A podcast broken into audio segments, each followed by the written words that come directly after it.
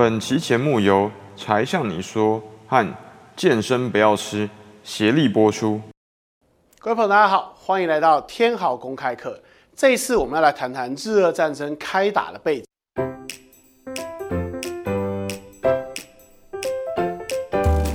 要了解日俄战争开打的背景呢，我想介绍一个政治学术语，叫做修昔底德陷阱。这几年啊，修昔底德陷阱在英文世界中是一个非常流行的词，因为它很适合我们目前正在看到的中美两国的激烈碰撞。提出这个理论的人呢，是一个美国政治学者，我们就称他为格拉汉好了。不过他的那个名字的读音比较像格雷汉姆，不过我比较喜欢叫他格拉汉。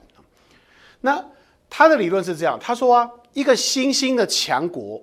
在威胁到原来的强权国家的时候啊，两个国家之间就很容易出现有战争倾向的状态。他把这种现象称为修昔底德陷阱。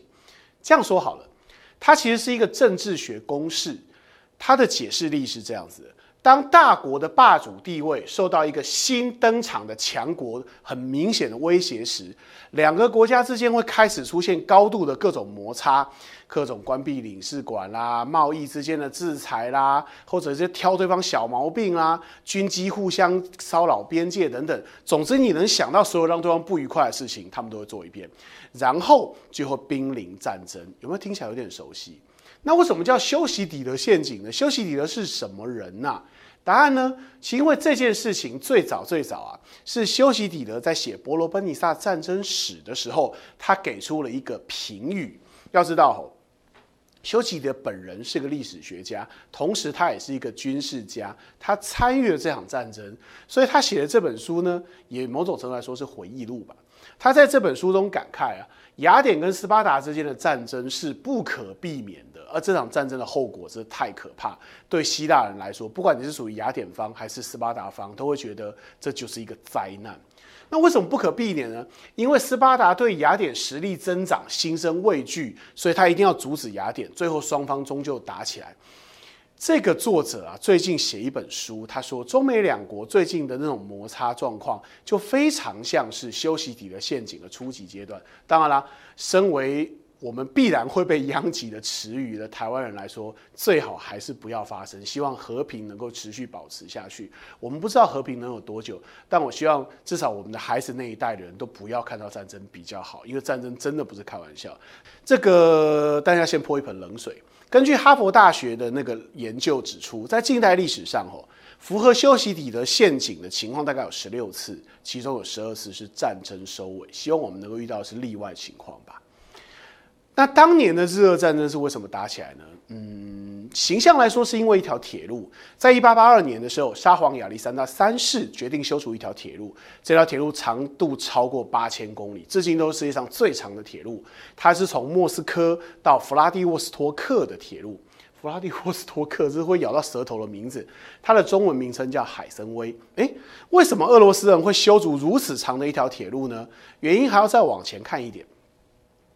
在差不多二十年前，也就是中俄北京条约，在一八六零年签订的。这个中俄北京条约啊，是帝国主义伤害清政府的一个非常重要的里程碑啊。这个中俄北京条约是火烧圆明园事件之后呢，签订的中英中法跟中俄北京条约的其中一部分。这个条约承认了一八五八年的爱魂条约有效。顺便提一下哈，现在的国中教历史的时候啊。爱魂跟爱辉都有人讲，所以你可以不用刻意挑错字，没关系。那这个条约的核心内容就是，原本啊，清朝方面是承认说，乌苏里江以东到海的土地是中俄共管，双方都可以使用，都可以介入。但是呢，由于清朝方面又失败了一次，所以这次把乌苏里江以东的土地，包含整个库页岛以及那个最重要的太平洋沿岸的不动港海参崴。都割让给了俄罗斯，永久性的割让。从此以后，中国就丧失了超过四十万平方公里的土地，这是十个台湾的大小，以及对日本海的出海口。从此，东北就变成一个内陆地带了。这个中俄北京条约对清朝来说是个巨大的损失，但是对俄罗斯来说是一个无比的战略胜利。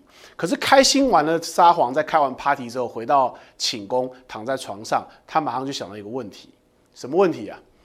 首先要拿住这个东方领土是非常不容易的，所以改个名字吧，就把那个海参崴改成了一个俄文名字，叫弗拉迪沃斯托克，意思是控制东方。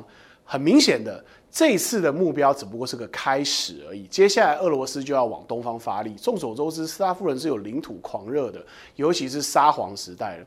但问题是啊，当时的俄罗斯的人口大概有一亿三千多万，将近一亿四千万。可是整个远东地区才七万多人，这个人口密度比空气还稀薄。而对手的大清呢，则有将近一千万人口。本来啊，东北的人口也不多，尤其在清朝末年以前，清朝是不准汉人移民东北的。理由是当地是龙脉所在，是满族人的保留地吧。万一让汉族人在这里生根发芽的话，那将来以后如果大清在关内站不住，又有何路可退？所以一开始的时候是禁止移民的。所以你说你还要去东北，还要闯关东，当然这很辛苦了。顺便提一下哦，在一八八零年代的时候，清朝同时打开了对东北移民跟对台湾移民的限制。对东北移民限制之所以打开，是因为俄罗斯的威胁；对台湾移民的限制打开，则是为了应对法国的威胁。这也是有名的台湾建省事件。以后有机会帮各位讲。当然，你听到这里可能有点奇怪哦，这个影片标题不是日俄战争吗？怎么都在聊跟大清的对抗呢？因为在一八八零年代的时候，日本根本还算不上是一个菜啦。可是呢，历史就是这么的尴尬。这条铁路从一八八二年想要盖。一直到一八九一年的五月十一号才正式开始动工，理由跟我想买一台宾士的理由一样，什么都准备好了，就是钱还没到位。哦，这个实在是凑不起，只好东拼西凑，东挪西借，求爷爷告奶奶的，好不容易把钱凑齐了。但是这将近十年的岁月当中呢，东方的形势起了巨大转变。日本在明治维新之后呢，又解决了内部的西南战争问题，开始急起直追。在这十年之内，日本已经从一个又小又穷又弱的国家，变成了大清的对手。而且就在这个时候，发生了一个你绝对不能说没有影响，但是又非常是意外的事情。什么事情啊？大金事件。沙皇的长子尼古拉二世，当时他还不是二世，他是皇太子哦。他呢负责督造这一条西伯利亚铁路，他就必须去海参崴举行开工典礼啊。但是说实在的，去那里很无聊，那就顺便旅游一下吧。他就带了希腊国的这个乔治王子一起到了日本去访问。当时日本还是一个小国，又穷，而且在外交上很弱势。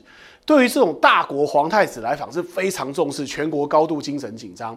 不过怕什么就来什么，就来了一个神经病金田三藏。在这一年的夏天啊，就五月份的时候啊，这个金田三藏，他负责护卫皇太子，偏偏呢他就抽出刀来砍杀皇太子，这就是有名的大金事件。结果大概是这样子的，皇太子呢。拼命的逃，他就在后面拼命的追，最后车夫绊住了金田三上的脚，然后呢，那个希腊王子拿拐杖打落了那个凶手的刀，但即使是这样，皇太子还是在头上挨了两刀。所以后来呢，他离开日本去弗拉迪沃斯托克剪彩的时候，是包着绷带在剪彩仪式上露脸。你可以想见，后来变成沙皇的尼古拉二世对日本能有什么好感？这是个意外。不过这次我想谈谈这个意外，为什么？在开战之前，我们先理解一下日本是个什么国家，不是很好吗？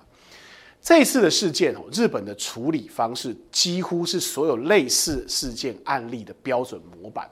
首先。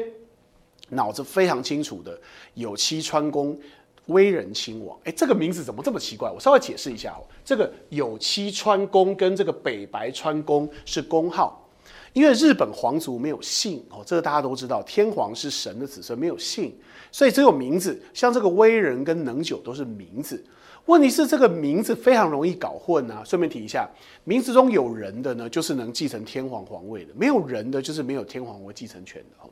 那么。怎么分辨呢？那中中文的汉字好意思的其实也不多，用久会重复，所以一般来说习惯性都会把这个皇族出身的那个皇宫的宫号加在他的封号前面，所以你就知道为什么是用这个名字。威仁亲王呢，立刻通报明治天皇，请他一定要到京都来。为什么？因为这可是动摇国本的大事。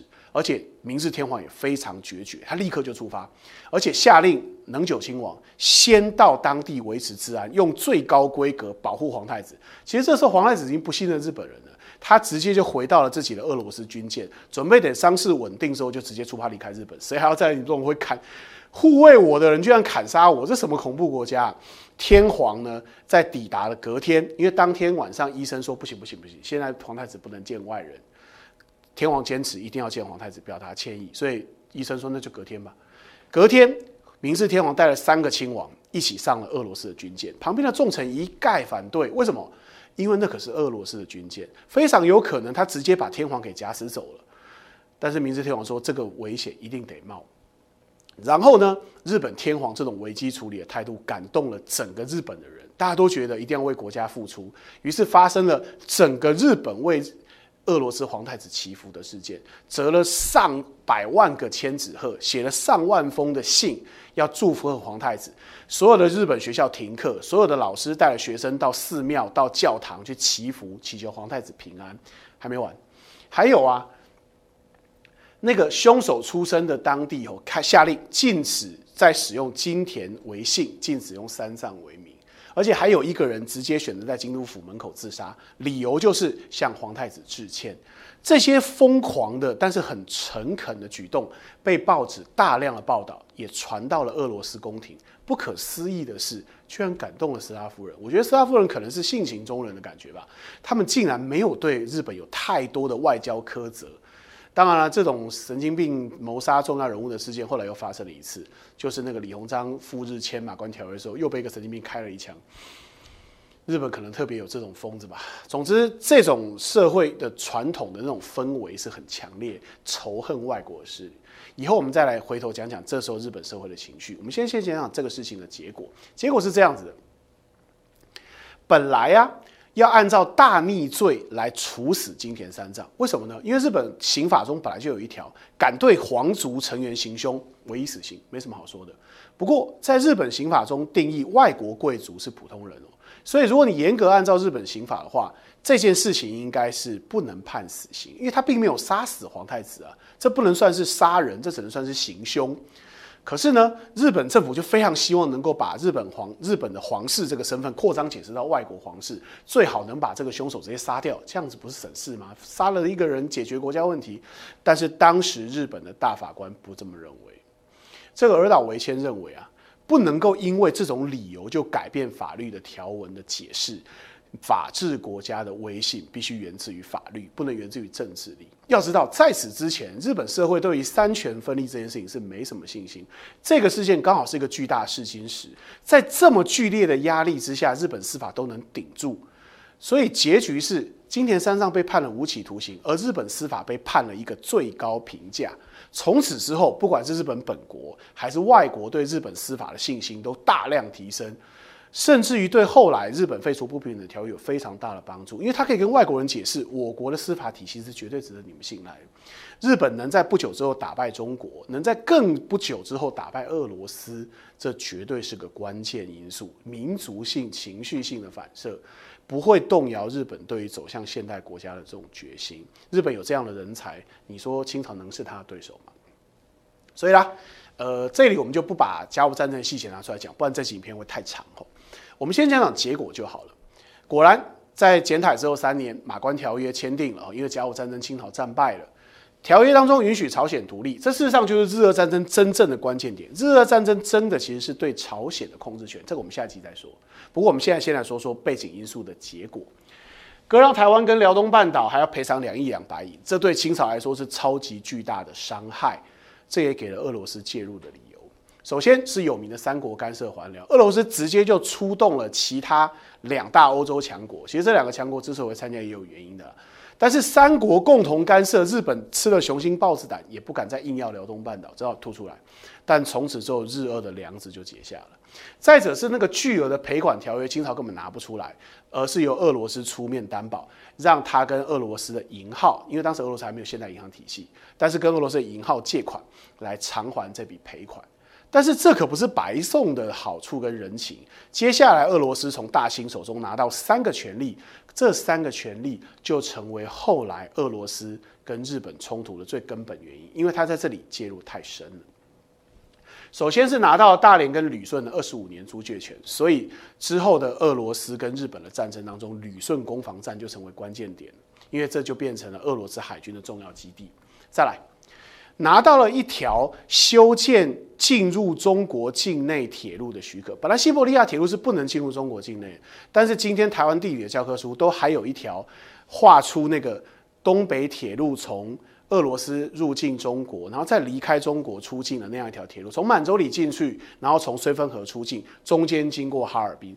这一条铁路啊，在中国境内有一千多公里，而这条铁路经过所有城市，在接下来的半个世纪中，几乎都变成俄罗斯在精神上的殖民地。哈尔滨就有大量的东正教教堂啊，这说明俄罗斯已经彻底把它的力量深入到中国东北，但它也就必须代替大清跟日本决战。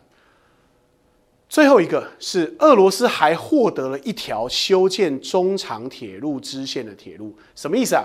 这一条铁路就是从哈尔滨一直连到大连哦，在国民课本的，在国民政府的课本里面是叫哈大铁路了。这一条铁路就是在民国初年的中东路。要知道，后来的九一八事件等等的事件，全都发生在这条铁路上。这是一条引发无数纠纷的帝国主义入侵中国的证据。我们来做个结论吧。你有没有发现，修昔底德陷阱其实就卡在了日本跟俄罗斯之间？俄罗斯是一个传统的大国，它在东方有利益。日本崛起之后，他就取代了清朝，成为俄罗斯的眼中钉。双方呢，是一个是传统大国，一个是新崛起的强权。两国之间开始有各种不同的小摩擦，摩擦到最后就只能用一场大战结束。这个情况跟今天我们所将预见的情况会不会相似呢？我们下一期再来做更多的分析。欢迎您继续订阅我的频道，并且收看后续的节目。如果您有什么意见，也欢迎在下面留言。感谢你的收看。